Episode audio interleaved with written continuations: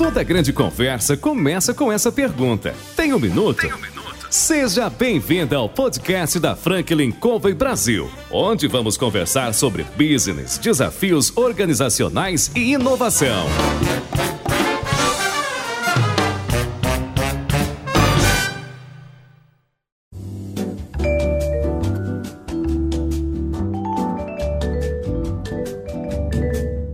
Pessoal, bem-vindos novamente ao nosso podcast. Eu tenho o privilégio de hoje de conversar com Manuel Souza, cofundador da Teleware. E eu queria perguntar para o Manuel, Manuel, tem um minuto? Tenho, até mais de um. oh, que bom. Legal, Manuel. A gente gostaria de começar conhecendo um pouquinho sobre a sua história. Você pode contar para a gente como é que foi isso até chegar na Teleware, por favor? Olha, Alexandre, eu tenho uma história bem é, de agradecimento aos meus pais, né, porque eles investiram muito em mim, então eles sacrificaram para me pagar uma boa faculdade. Então, é, eu fiz faculdade de Engenharia da Computação na PUC, classe 98, e fiz uma pós-graduação em Engenharia de Produção na UTFPR.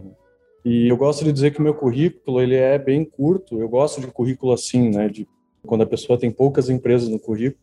Então, eu tenho uma passagem pela Siemens, uma passagem pela Atlas, que é uma indústria de linha branca, de fogões. É, cinco anos fiquei lá e depois eu fui convidado para ir para TOTOS, que é aí que as coisas começaram. Né? Eu fiquei três anos na TOTOS e lá eu tive uma experiência incrível. Eu participei de mais de 15 projetos em empresas de ramos de negócios diferentes. E lá que a gente começou a identificar limitações do processo e tecnologia que a TOTOS tinha. E a gente começou a buscar uma empresa que ela tivesse uma cultura mais livre, né, onde a gente pudesse mudar os processos, pudesse inovar, pudesse escolher tecnologias diferentes. E na época a gente não achou nenhuma empresa, né, que tinha esse viés, né. É, foi aí que a gente decidiu criar o ateliê de software, né, que é a Teleware. Legal. Você falou uma coisa bem interessante. Eu venho do mercado de, de informática, mercado aí de, de TI, e, e, sempre no mercado de TI eu tive a oportunidade de participar de algumas implementações de, de RP e sempre fica aquela coisa de o RP engessa, né? Você fica ali meio travado, acaba tendo que mudar os processos da empresa porque o software não atende. E vocês viram nisso aí uma oportunidade e partiram então para alguma coisa que tem muito a ver com entender a necessidade do cliente para o desenvolvimento do software. Fala um pouquinho para a gente sobre isso, por favor. Exato, Alexandre. Naquela época, os sistemas eles eram fechados, né? eram grandes, difíceis de integrar. Então, se a empresa queria usar mais de um sistema, era um parto de elefante conseguir integrar as coisas. E todos os sistemas, as empresas de software na época, elas tinham uma, uma utopia de que eles iam resolver todos os problemas do cliente, né? Então eles começavam a abraçar várias áreas e tudo. E a gente sabe que não tem, cada empresa é de uma forma diferente, tem um jeito diferente de trabalhar, é um conjunto de pessoas que têm experiências diferentes. Então, por mais que seja o mesmo ramo de negócio, as empresas têm processos diferentes dentro delas, né? muitos deles. Né? E, e, realmente isso que você falou é, é, é muito verdade. Na, naquela época existia um, um ditado, né, é, assim comum no mercado que é, as pessoas tinham que se adaptar ao sistema. As empresas tinham que se adaptar aos seus processos ao sistema. O sistema ia ensinar elas a trabalhar. Mas é logicamente isso não acontecia, né? E acabava gerando uma briga, um, um estresse muito grande quando você implantava os sistemas e, e você tinha que acabar adaptando aquele sistema, virava um Frankenstein dentro da empresa e o pessoal começava a fazer controles paralelos, Excel, documentos, uh, informação se perdia, né, muita falha de segurança. Então a gente viu aí uma infinidade de oportunidades, né, de conseguir fazer softwares que realmente se encaixassem com aquilo que o cliente naquele momento, naquela hora estava precisando. Né? Tem uma coisa que, que, eu, que eu gosto sempre de chamar a atenção, Manuel, eu, à medida que a gente tem conversado com várias empresas de sucesso, como é o caso de vocês, a gente tem percebido um foco muito grande na necessidade do cliente. Né? Quer dizer, você entender perfeitamente qual o trabalho que o cliente quer realizar e, a partir daí, você criar a solução que vai dar a ele o progresso necessário para ele sair daquelas circunstâncias, daquela dificuldade que ele está e alcançar o resultado que ele quer alcançar. Como é que vocês estruturaram isso dentro da, do ateliê de software? Eu acho que o primeiro momento foi quando a gente criou a Teleware em 2011. O primeiro projeto que a gente pegou, que foi na Estival Alimentos, aqui em Campo Largo, foi o primeiro projeto que a gente fez assim, né? Que a gente deu vazão à criatividade do cliente. É, a gente fez um aplicativo de venda para representantes, né? Eles tiravam um pedido deles no sistema.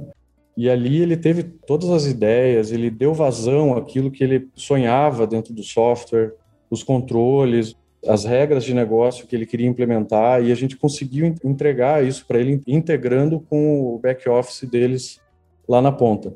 Então, é, quando a gente entregou aquele software, a gente viu o pessoal usando, feliz, assim, a gente viu, cara, é, é isso, é isso. Né? E aqueles softwares, não tem como ele colocar aquele software em outra empresa, não vai funcionar, é, era para aquela empresa especificamente, sabe? Legal. Esse processo de entendimento do trabalho que ele precisa realizar, ele parte, no meu entendimento, e você me confere se o meu entendimento está correto, de uma escuta, de uma necessidade de, de desenvolver muita empatia, né? muita curiosidade e empatia a respeito do problema que o cliente está vivendo. Né?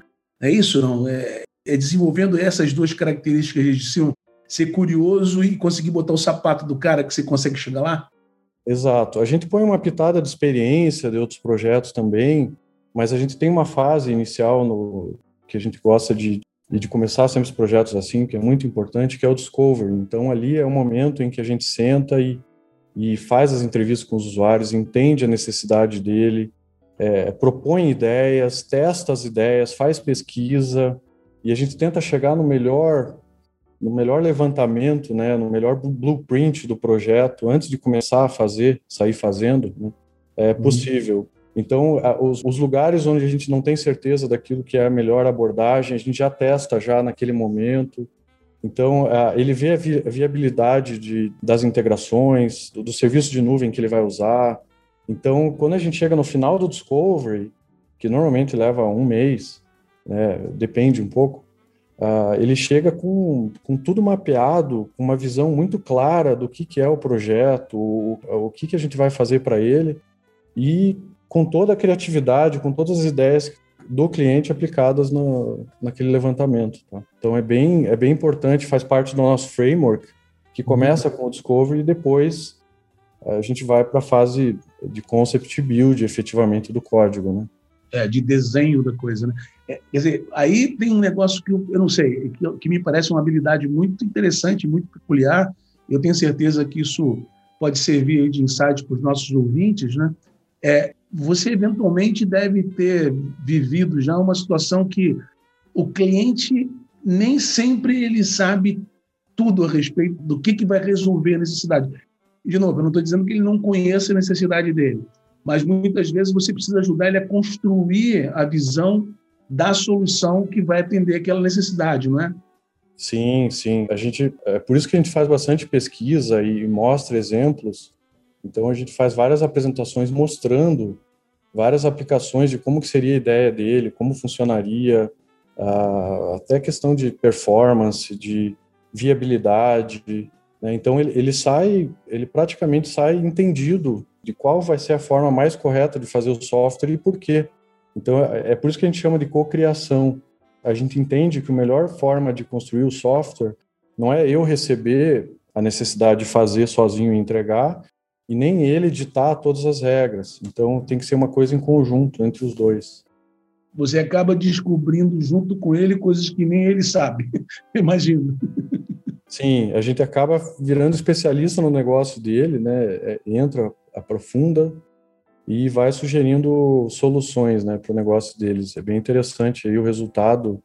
É, por incrível que pareça, nesses 10 anos de Ateliware aí, a gente tem, só tem indicações boas, né? Os clientes indicam a gente, vendem o nosso negócio, inclusive. Bem legal. Isso, com certeza, é a razão de vocês, mesmo no ano de pandemia como 2020, terem tido um, um faturamento extremamente significativo. Né? Como é que foi isso? De passar um ano como foi o ano passado, crescendo. Conta para gente. Ah, a gente sente muito, né, essa situação aí do mundo, né, que é terrível, surreal, inclusive. Mas aí dentro da Teleware a gente até criou uma rede de apoio, né, de suporte para os colaboradores e para os clientes perante as situações pessoais e de trabalho, né, que as pessoas estão vivenciando agora, então a gente tenta dar esse suporte né, quando as pessoas precisam. Mas desde o começo da pandemia a gente já adotou um sistema de home office, né, onde a gente colocou as pessoas em segurança, né? E mas falando do negócio mesmo, né, a pandemia, eu entendo que a pandemia ela veio e exigiu do mercado uma agilidade maior com o modelo online. Né? Então, uh, isso acabou gerando um crescimento do mercado de, de, tecnologia. As empresas, em geral, sentiram a necessidade de melhorar os processos, de se tornarem mais digitais. E agora com viés de inovar também o negócio, né? não só digitalizar as coisas, mas inovar para se tornarem competitivos. Né? Eu queria explorar um pouquinho esse aspecto, Manuel, porque eu sei que vocês tem se envolvido em vários projetos no que diz respeito à transformação digital. E a minha leitura, e por favor me corrija se eu estiver errado, é que existe uma má interpretação a respeito do que, que é a transformação digital no mercado. Né? Uh, muitas vezes a transformação digital é vista só pelo lado digital, e você acabou de pincelar um pouquinho aí a respeito disso. Você pode aprofundar um pouquinho esse conceito de transformação digital para os nossos ouvintes, por favor? É, as empresas hoje elas, elas ainda têm muitos processos manuais, né? E isso acaba amarrando, né, as empresas, né? Por exemplo, se você quer escalar, né? Ah, eu tenho uma base de clientes de, de 10 mil clientes e quero ir para 100 mil, né? É, 10 vezes mais. Como que eu faço isso, né? Se tem muita coisa manual acontecendo dentro da empresa. Então essa é uma das necessidades. As pessoas querem é, automatizar esses processos para que é, é, eles consigam abraçar né, mais, mais mercado. Né? Outra necessidade também que os clientes têm é de criar produtos né, e lançar no mercado. Então, às vezes, algumas empresas grandes até tentam solucionar alguns problemas internos e acabam já, já solucionando, criando um produto para solucionar o problema interno e ainda aproveitando para lançar isso no mercado, né, que é o caso de alguns clientes que a gente tem. Então, é, é uma forma de transformar aquele investimento que é só interno, que vai ter um retorno limitado, num, num investimento é, escalável aí para frente. Né? Então, essa é uma ideia bem que está surgindo aí bastante no mercado. E você tem visto de uma forma geral que essas empresas que acabam fazendo um, um lançamento externo de alguma coisa que desenvolveram para resolver o problema interno, eventualmente conseguem sucesso nessa, nessa intenção? Sim, a gente tem um caso, o Grupo Votorantim, eles criaram um, produto que é o Seeking, SYKN, que é, a gente chamava de Loss Prevention antes, ele, é, ele serve para fazer um controle de prevenção de perdas dentro do, do ambiente deles, né, para encontrar possíveis é, brechas de segurança no sistema. E esse sistema eles lançaram, é, resolveu um problema gigantesco, né? Inclusive eles dizem que conseguiram um retorno já de 100 milhões aplicando esse sistema dentro da empresa deles.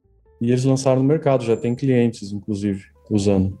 Em parceria com vocês? O modelo de negócio passa uma parceria com vocês, mesmo quando vai para fora?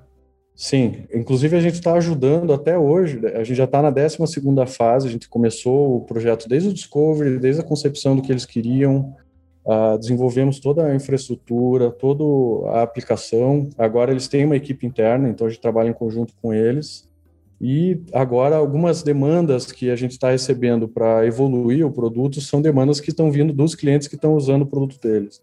Legal. E isso vai passar por algum tipo de customização, Manuel? Assim, quando porque o desenvolvimento foi feito para a Votorantim, né? E aí, na hora que vai para uma outra empresa, por exemplo, eu estou usando o caso da Votorantim, como poderia ser qualquer um, vai precisar de, um, de algum tipo de customização na solução dentro desse conceito de ser tailor-made, não? Sim, uh, hoje a gente trabalha com o conceito de microserviços também, tá, Alexandre? Que é um conceito bem interessante, porque a gente cria peças, né, do sistema, então ele não, ele deixa de ser um monolito, tá? Esse conceito de monolito é um, é um sistema fechado, único, que processa tudo, que você põe numa máquina só, né? E daí para você escalar, você tem que escalar o processamento da máquina. Então agora a gente está uh, ah, usando mais o conceito de microserviço, onde você distribui os processamentos dos sistemas em várias máquinas diferentes e deixa isso gerenciável pela nuvem. Então, é um conceito inovador. Então, quando eu quero mexer em alguma ponta do sistema, não preciso mexer no sistema inteiro, republicar o sistema inteiro. Eu posso mexer apenas num, em um microserviço específico. Então, isso a gente está aplicando agora nos novos projetos. E isso é bom por causa de performance, por vários motivos, tá, Alexandre? Então, é, a gente não se liga mais com a, a, tecnologia, né? O produto hoje em dia ele, ele não é mais agora de uma tecnologia específica. A gente cria ele com várias tecnologias, dependendo daquilo que a gente precisa, daquilo que é mais adequado para cada solução. Por exemplo, preciso fazer um processamento de inteligência artificial, é melhor usar essa tecnologia dentro do produto, preciso fazer uma análise de dados, preciso fazer uma integração. Então, a gente vai usando as pecinhas né, no, desse quebra-cabeça e montando o sistema e usando. Hoje em dia é normal usar duas, três tecnologias num produto. Tá? Fazendo uma tradução para uma linguagem de leigos, é como se fosse um Lego. Você vai desenvolvendo os pedacinhos e depois você vai juntando na medida que precisa atender uma determinada necessidade. É isso, né? Exato. E paga pelo uso, né? Porque isso que é interessante da nuvem, né? Você você aplica na nuvem e vai pagando muitos dos serviços lá pelo uso. Então, está acabando aquela coisa de ah, hoje é o dia do mês que tem mais processamento do sistema, preciso subir a máquina. Ah, hoje vou abaixar porque agora tem menos uso. Isso aí agora fica tudo na nuvem. À medida que você vai usando a própria nuvem, esse serviço de nuvem Google, AWS, a, né, Azure, todos trabalham assim. Então eles, eles se auto-escalam quando é necessário. E aí o cliente paga como se fosse um software as a service, quer dizer, ele vai pagar uma, uma fila qualquer, uma taxa qualquer, na medida que ele utiliza. Vai monitorando o uso e vai pagando. Então ele sabe que naquele dia do mês vai, o valor vai ser maior e vai monitorando isso. Muito legal, muito legal.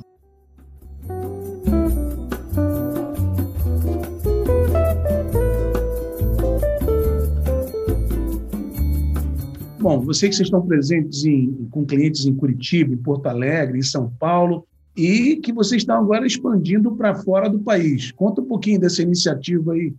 Eu sei que Bélgica, não é isso?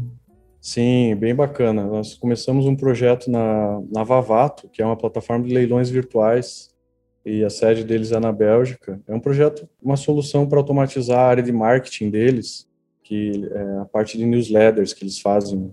Hoje eles enviam mais de 30 milhões de newsletters mensais. Então a gente está fazendo um aplicativo para ajudar eles a, a, personalizar isso e enviar automaticamente. E, e, o interessante desse projeto, assim como também a gente já tinha atendido a Amazon anteriormente, uns anos atrás, é o feedback deles. Né? O feedback deles é muito bom e, inclusive, eles falaram agora que a gente não perde em nada para as empresas de lá, né? Então, isso abriu para a gente uma, uma ideia, né? Um, um, desejo muito grande de começar a aproveitar, né? Esse momento do mercado aí que, né? Hoje a gente já tem funcionários trabalhando no, no Brasil inteiro, não estão só aqui em Curitiba.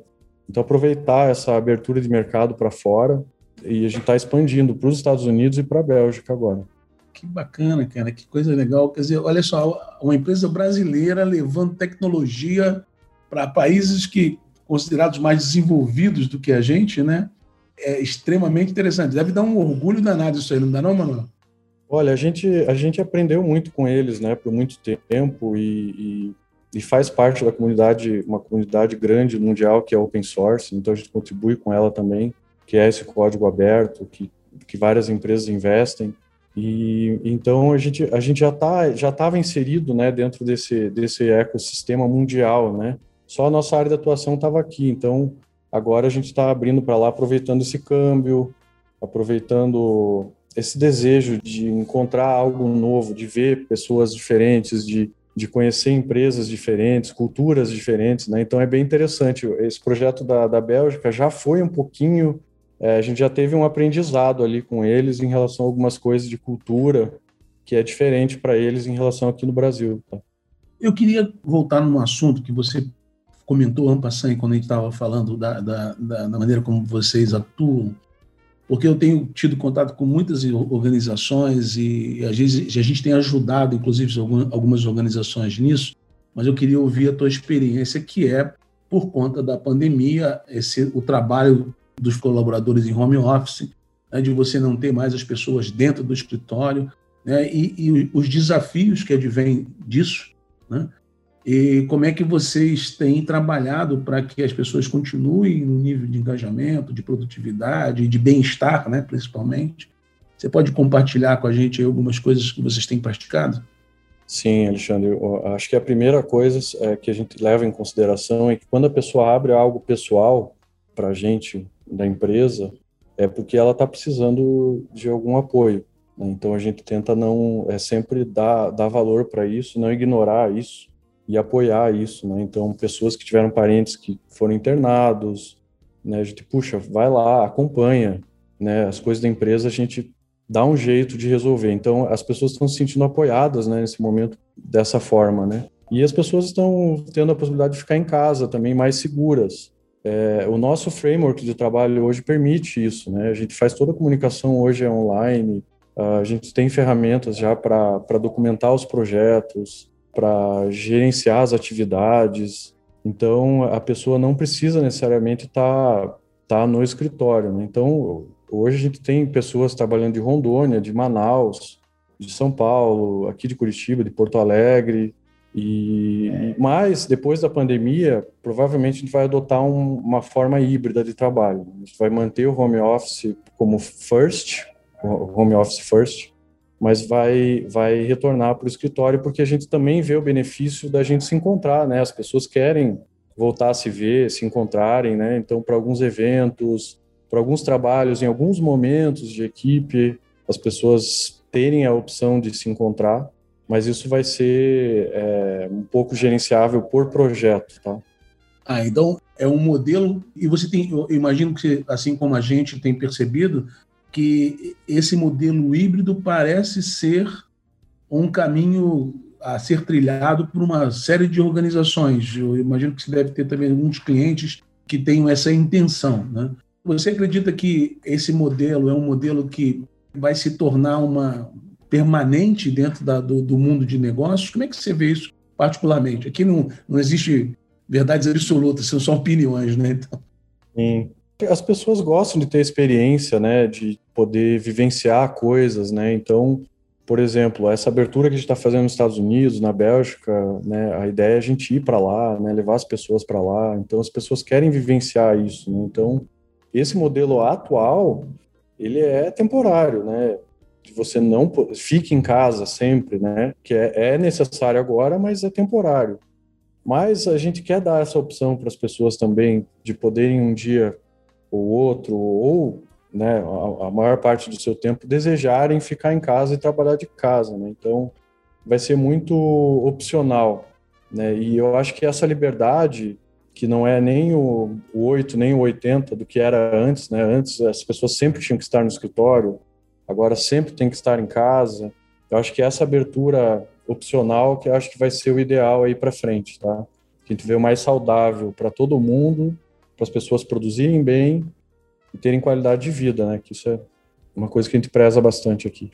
É, e é, é fundamental, né? Claro, a qualidade de vida vai, vai permitir que haja mais motivação e mais, mais engajamento. Manuel, tem uma, um aspecto que a gente é, percebe aí dentro das, das organizações. É, primeiro, o que você falou muito bem, né? um, um total cuidado com o bem-estar das pessoas né? porque realmente elas, elas precisam disso. Uma outra coisa que a gente percebe também em muitas organizações que, que são jovens organizações, como vocês, começaram em 2011, né? que em determinados momentos precisam de, de, de fôlego financeiro né? e de investimentos. Né? Eu, eu, queria que você compartilhasse um pouco com a gente, é, para os nossos ouvintes aí que eventualmente estão pensando em abrir um negócio, em, em começar uma nova linha de negócios, como é que é esse, esse mundo de captação para a gente ter o working capital necessário para rodar o business? Você pode compartilhar um pouquinho? A melhor forma de você captar, tá? o melhor ponto, que a gente fala que é o seed, né? a gente chama de seed, é o momento em que você já começou a empresa e você já, já tracionou ela, né? já, já pegou alguns clientes, já começou a faturar algum valor, ela já cresceu um pouquinho. Isso aí normalmente um período de seis meses a um ano você deve fazer isso. E aí, nesse momento, você vai conseguir apresentar para o mercado já uma solução validada, né? Uma solução que, uma ideia que já validou, já, já, já tracionou. Então, nesse momento, é o melhor momento para você pegar o primeiro investimento. Tá? Se você tenta pegar isso antes, você vai tentar vender uma ideia que ainda não funcionou, ainda não entrou no mercado.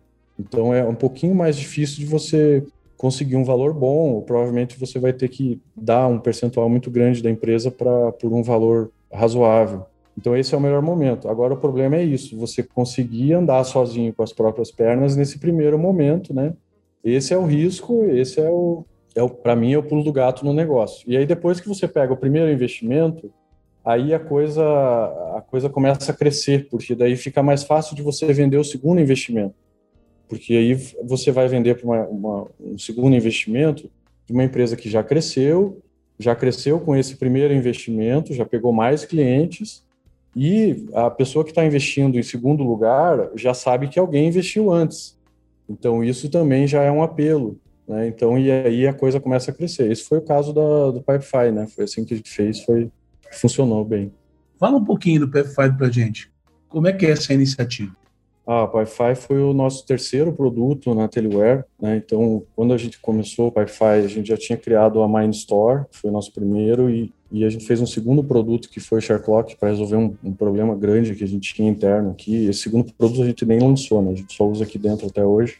E o Pipefy veio no momento é, onde a gente tinha essa visão, Alexandre, que a gente conversou no começo, do sistema ele se adaptar ao processo da pessoa e não a pessoa se adaptar ao processo do sistema. Então a gente tinha essa visão dentro da empresa e a gente fez uma parceria muito legal com o Alessio, que o Alessio a gente tinha contratado ele para ajudar a gente na Store, que é uma plataforma de e-commerce que a gente criou antes, que era o nosso primeiro produto, e ele estava ali ajudando a gente né, com a Store e ele viu ali a nossa nosso trabalho, como a gente estava fazendo metodologia ágeis, e a gente colava os, os post-its na parede, né? Fazia aquela coisa bem artesanal, assim, para gerenciar os projetos naquela época. E ele falou, cara, vamos fazer um sistema e tal. E a gente, cara, os sistemas que tem hoje não atendem 100% que a gente precisa aqui, esses sistemas de Kanban de hoje em dia. Uh, ele, cara, vamos fazer um que, que atenda, né, que seja mais Lego, né, a gente falou dessa questão de ser um Lego de processos, né, e aí ele deu essa ideia, convidou a gente, a gente fez uma parceria, então a gente focou na parte de tecnologia desse produto e ele na parte de negócio. Então a gente gosta de dizer que o Pipefy é um Lego de processos. Né? Você chega na empresa e você adapta a, o Pipefy àquele determinado processo que você tem, exatamente como você precisa, com as regras de mensageria, com as fases, com os responsáveis. Você monta isso, os campos customizados. Então é bem interessante. E ele permite essa adaptação. Né? Puxa, agora vamos mudar o processo aqui um pouquinho, você vai lá e muda no Pipefy também. Então, por isso que o Pipefy deu certo, né? Tá no mundo inteiro aí. Interessante. Você, você eventualmente, você ajuda o cliente também a repensar o processo, né? Senão ele acaba digitalizando, automatizando um processo que não é legal para o negócio dele, é isso não? Sim, é, isso vai um pouco também da experiência né, da, que a gente tem, ó, das empresas que a gente já passou, né? É, a gente tem vários ramos de negócio aí que a gente já atuou, nesse, ao longo desses 10 anos. E por isso que é, quando a gente contrata as pessoas, é, existe um termo que é chamado de full, full stack, né? Que é que hoje é, é chamado para pessoas que sabem, desenvolvedores que sabem desenvolver em back-end e front-end, tá? Mas uh, ah, para nós o termo ele vai além. Ele além da pessoa saber desenvolver tanto back-end como front-end, é a pessoa também saber negócio, saber discutir processo com o cliente, entender então, a, é, a gente gosta também de contribuir com a pessoa também no, no, negócio dela, sugerir novas soluções que ela poderia pensar, participar de toda, toda a concepção daquilo que ela está fazendo para chegar no melhor produto no final. Você entrou agora numa área que eu sou apaixonado, que é a área de desenvolvimento e de, de habilidades das pessoas, de conhecimento. Você procura um profissional que, além de conseguir desenvolver no back e no front-end, ele tenha também noções de negócio e conheça negócios. Né? Como é que tem sido a sua experiência? Você acha que, de alguma forma, a força de trabalho hoje mudou e as necessidades que as empresas têm, assim como vocês, de contratar gente com skills diferenciados, está exigindo mais em termos de preparação dessa força de trabalho? Sim, Alexandre. Antigamente, os projetos eles eram feitos com existia uma, uma, um telefone sem fio, vou dizer assim, que existia um consultor que ia lá levantava o processo, documentava, aquilo passava para o desenvolvedor e aí existia um telefone sem fio porque o desenvolvedor não entendia direito que o consultor tinha levantado lá com o cliente. Então era assim que se fazia, porque se entendia que o desenvolvedor nunca ia entender o negócio e se entendia que o consultor nunca ia aprender a desenvolver, né? Então eles separavam muito essas duas É, e isso está acabando, isso acabou. Né? Hoje o desenvolvedor ele tem que saber falar consultoria também. Então, quando ele vai lá, já discute com o cliente, ele já entende e já entende o porquê que ele tem que desenvolver. E quando ele mapeia o que tem que desenvolver, ele já mapeia com a mentalidade do desenvolvedor, já sabendo que, né, sem mapear nada que é inviável de se fazer. Então, a, a gente acaba formando profissionais assim, né? E, e, isso tem muito a ver também com a situação do Brasil, né? Do local onde você tiver, tem legislação, né? Tem contabilidade, tem imposto. Então, a gente sempre se depara nos nossos projetos com, com essas legislações, né? A gente fez um, um projeto, por exemplo, é, de otimização de transporte, né? Onde ah, os caminhões, ah, ele vê as posições dos caminhões no, no país e direciona os, os, os caminhões com um custo mais barato para pegar cada demanda. E nisso você tem que ver a carga horária do motorista, se ele não passou da carga horária permitida pela legislação. É, então, são ETA, né, que é o tempo que ele leva para chegar lá vendo o trânsito. Então, várias coisas que, que isso demanda uma, um, um conhecimento de negócio para você propor a melhor solução e também desenvolver. Então, os profissionais, é, é, a gente busca profissionais assim e forma profissionais assim também, quando eles entram mais júniores. Quer dizer, é, é um paradigma que o pessoal de tecnologia que está nos ouvindo aí, é, é, um paradigma. Eu passei minha carreira inteira vivendo esse paradigma, né, de que, ah, não, o cara técnico não pode ser um cara de negócio. Quer dizer, isso é um paradigma que está é, completamente, é um, é um mito. Você consegue fazer com que o cara técnico desenvolva habilidade na área de negócio para evitar esse telefone sem fio, que sempre foi um grande problema em desenvolvimento, né? Exato, exato. O consultor, ele, ele quando ele mapeia um desenvolvimento, ele não necessariamente sabe é, qual a implicação daquilo, porque ele não, não tem aquele conhecimento do desenvolvimento. E o desenvolvedor, é, ele pega alguma coisa para fazer e se ele não sabe de nada, só recebe um documento, é, é muito difícil ele não ter milhares de dúvidas em relação àquilo que ele tem que desenvolver, ao negócio, ou por que ele está fazendo aquilo. Então a gente precisa, a gente precisa juntar isso, é bem importante que seja uma pessoa só. Não é à toa que, o, que a função de desenvolvedor está cada vez mais valorizada aqui no Brasil, né? Ela está se tornando uma, uma posição muito, muito relevante, né? É. E vocês têm iniciativas de, de desenvolvimento de pessoas interno para construir esse profissional? Quer dizer, você já capta esse perfil, mas eu imagino que você tenha também programas internos aí para melhorar a capacidade de desenvolvimento deles. Sim, sim, nós fazemos várias, a, a gente chama de ateliê de ideias aqui dentro da Ateliware, onde a gente expõe algumas ideias, também temos algumas, alguns happy hours, onde a gente expõe algumas, alguns conceitos, e a gente foca bastante em tecnologia, novas tecnologias, experiências mas também em negócios, né? Como funciona uma nota fiscal de serviço, como funciona uma NFE, como que é feito um cálculo de custo de uma empresa, uma indústria, né? Então são coisas que é, é, é bem importante as pessoas entenderem é, como funciona uma análise de crédito, né? As fintechs. Então a gente dá essa visão também de mercado para as pessoas. É, e isso constrói, né, o profissional, né? O profissional ele, ele fica mais capacitado para qualquer situação que ele vai atender, né? Legal. Ainda em desenvolvimento de pessoas, Manuel, é, além dessas características ou habilidades técnicas, vamos dizer assim, né, tanto na área de negócios quanto na área de tecnologia, a gente tem percebido também um, um aumento de importância no que é, é, chamado comumente de soft skills, né, que é essa habilidade de eu costumo brincar que de soft não tem nada, né? Porque na hora que você tem que desenvolver relacionamentos e habilidades pessoais, não tem nada de software, é difícil para caramba, né? Como é que vocês estão vendo isso na, na, na tele de software? É, a gente tem um ritual de, de, controle dos projetos, né? Todo dia a gente a gente tem um contato com o cliente, a gente faz questão, né, de que de, de dele ter um, um check-up do projeto todos os dias e a gente tem uma semanal também, então onde todas as pessoas entram, todos os desenvolvedores do projeto envolvidos, designers, e todos apresentam um pouco do que estão fazendo, né? E ali a gente combina os sprints da semana.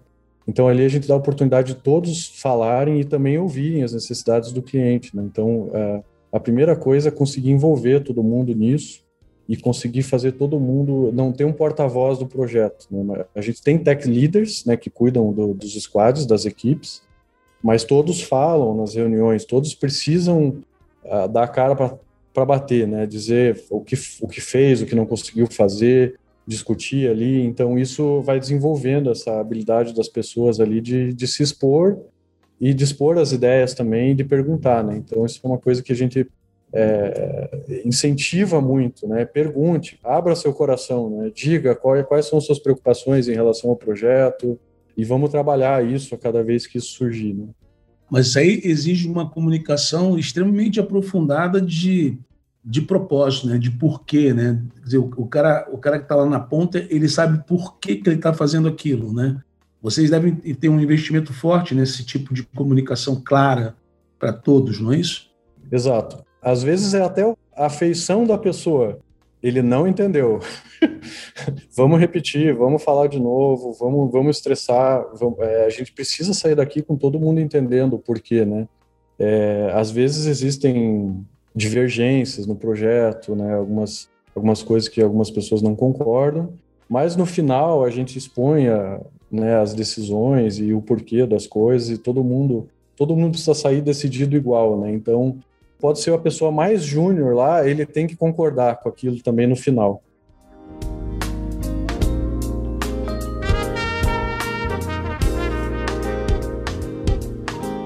Você me lembrou agora um livro da Liz Wiseman, que inclusive faz parte dos conteúdos da gente, que chama Multiplicadores, e ela comenta um negócio que me parece que é uma prática de vocês, né? Você cria espaço para todo mundo, quer dizer, todo mundo tem, tem espaço e pode expressar opinião e pode é, expressar ponto de vista ou até expressar dúvidas, enfim, né? Tem esse essa pegada de incentivar, de se expor, de, de criar o espaço necessário para as pessoas se sentirem confortáveis de expor suas ideias. Sim, sim. É, é, bem normal, porque a gente tem, às vezes a visão do projeto ela é muito ampla, né? Você vê a, a floresta de uma forma afastada, né? Porque você está vendo as coisas uh, macro, né? E, e, as pessoas às vezes têm dificuldade, né? De ver as coisas muito macro, né? Por falta de experiência e, e depois quando você vai chegando perto no, no detalhe das coisas é, é, é muita coisa para ver então as pessoas às vezes ficam um pouco ansiosas com isso, né? Puxa, é muita coisa. Então é, é, a gente precisa acalmar as pessoas, né? Essas pessoas novas que estão entrando, ajudar elas a entender que é um processo né, é, de entendimento do descobrimento do projeto é, e conseguir separando as atividades em caixinhas, né? Para que as pessoas consigam produzir alguma coisa em uma semana, duas, e a gente consiga entregar isso, né? Isso é a metodologia ágil, né, do manifesto ágil, que é a gente fazer pequenas coisas e entregar. Então, quando aquela pessoa que acabou de entrar no projeto é inexperiente, produz algo e já entrega, isso aumenta já a autoestima da pessoa. Ela, puxa, eu produzi algo, eu já, eu já dei uma contribuição, né? Eu estou conseguindo contribuir. Então, a metodologia ágil, ela, ela tem também esse viés de tecnologia, mas tem também esse viés muito do, da soft skill também, né? De você, puxa, a coisa está sendo entregue, o cliente já viu o resultado, né? E, e aí esse relacionamento com o cliente ele, ele vai amadurecendo e vai crescendo, porque ele está vendo que a gente está entregando. A gente não está só dizendo que está fazendo, né? Passando três meses fazendo alguma coisa internamente sem entregar. Então a gente faz entregas semanais. Então isso é bem produtivo, né? Você faz os quick wins e celebra esses quick wins, né? As, as pequenas coisinhas alcançadas, né? São Exato. celebradas no tempo. Muito e aí legal. todo mundo está produzindo, todo mundo está entregando, né? E é, é lógico, gente, eventualmente não, mas a gente vai vai arrumando isso e vai vai trabalhando isso. Então os clientes saem extremamente satisfeitos vendo. Tem projeto que era de. É, a gente teve um projeto de três meses que a gente fez entregas. No primeiro mês, o cliente já pediu para colocar em produção e falou: Pô, isso aqui já, já dá para publicar em produção, já publica para mim. E aí o resto do, dos meses foi né, melhorando o produto. Né? Então. Muito legal. Antes da gente. O tempo voa, né, cara? A gente está quase uma hora batendo papo aqui. Eu vou te pedir umas considerações finais, mas antes disso, tem uma pergunta que eu gostaria de fazer para você, para você compartilhar a tua experiência, e que eu acho que você tem bastante, né? Que é a gestão do, da geração milênio, né? todo mundo fala, tem um monte de mito em torno disso, dessa garotada que está chegando no mercado de trabalho, ah, porque é um pessoal que não tem resiliência. Tem um monte de mitos a respeito aí. Você tem um, um pouco de experiência para compartilhar com nossos ouvintes a respeito disso? Olha, Alexandre, até queria agradecer a oportunidade aqui, né, já que, puxa, passa tempo rápido, o tempo passa rápido. Né? É, como que a gente lida com isso, tá, Alexandre? A gente lida com pessoas individuais, tá? Então, hoje em dia tem diversidade, a, a Teleware tem pessoas né, de várias etnias e né, opções sexuais é, diferentes, e, e, a gente tenta trabalhar o indivíduo. Isso é bem importante, tá? É, o que eu não gosto dessas desses labels, né, geração tal, geração tal, é que você tenta resolver um problema de um grupo, mas é, é na verdade a gente precisa resolver o problema da pessoa individual. É cada pessoa ela tem as suas necessidades, a sua os seus sonhos, né, as suas aspirações, daquilo que ela quer viver, como ela quer crescer profissionalmente. Então a gente tem que conhecer um a um, escutar um a um e ir trabalhando isso com cada pessoa. Né? Não tem segredo, não adianta querer jogar num grupo e fazer uma ação que vai resolver o grupo inteiro. É uma uma cada pessoa a gente precisa fazer uma ação para cada uma delas que a gente entende que é relevante e, e aí no todo, né, a gente vê que que o resultado é, é vai ser eficiente, né? Perfeito, eu concordo plenamente com você, muito alinhado nisso. Cada indivíduo é um indivíduo, né, com suas características. Exatamente. Olha só, estamos chegando, infelizmente, nós estamos chegando no final. Pessoal que está ouvindo a gente, nossos ouvintes, nós falamos de muitas coisas aqui. Falamos de como expandir seu negócio, como captar para você iniciar o negócio. Conselho importantíssimo do Manuel: gera, começa a gerar para ir para captação. Né? Falamos de metodologia de desenvolvimento, falamos de foco no trabalho a ser realizado lá para o seu cliente, discutimos aí como é que é expandir para fora do país, falamos de soft skill, de, da nova perfil aí da força de trabalho, do técnico aí com noções e conhecimento a respeito de negócio. Um papo super rico e eu espero que vocês tenham aproveitado bastante. Qualquer dúvida, volta a fita aí e escuta de novo. Volta a fita é coisa de velho, né? Volta a fita é coisa de bem. Né? Mas, ô Manuel, eu queria, antes de mais nada, te agradecer muito pelo esse papo super gostoso. E eu queria te pedir, assim, baseado no que a gente entende, no, nos nossos ouvintes, nos anseios dos nossos ouvintes. Eu queria que você deixasse aí uma, eu não digo que é conselho, né, mas pelo menos uma mensagem final baseada nessa experiência tão rica e tão, de, de tanto sucesso que você tem vivido. Bom, Alexandre, eu que agradeço pela oportunidade de estar aqui e a todo mundo que está ouvindo. Uh, eu acho que um conselho que eu posso deixar, que é uma coisa que a gente aplica aqui na Teleware, que é, é, o que é liderança, né? Inclusive aqui na Teleware a liderança é muito horizontal, né?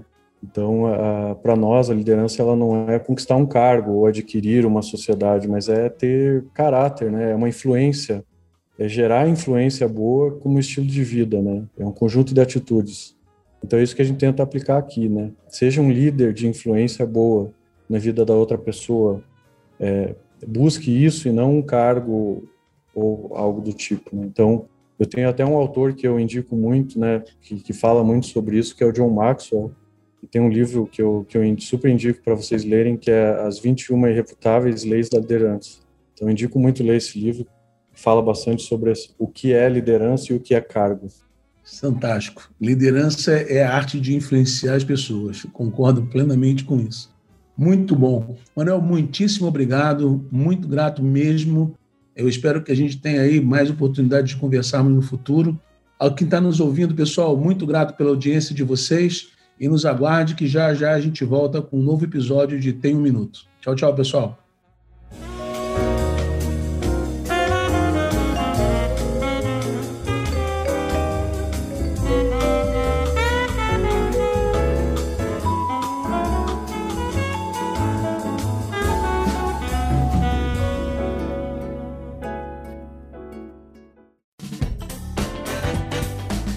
Você acabou de ouvir mais um episódio do Tem um Minuto. Oferecido pela Franklin Covey Brasil, uma empresa global que ajuda outras empresas a alcançarem resultados que requerem grandes mudanças no comportamento humano. Venha conhecer nossas soluções customizadas para os seus desafios organizacionais.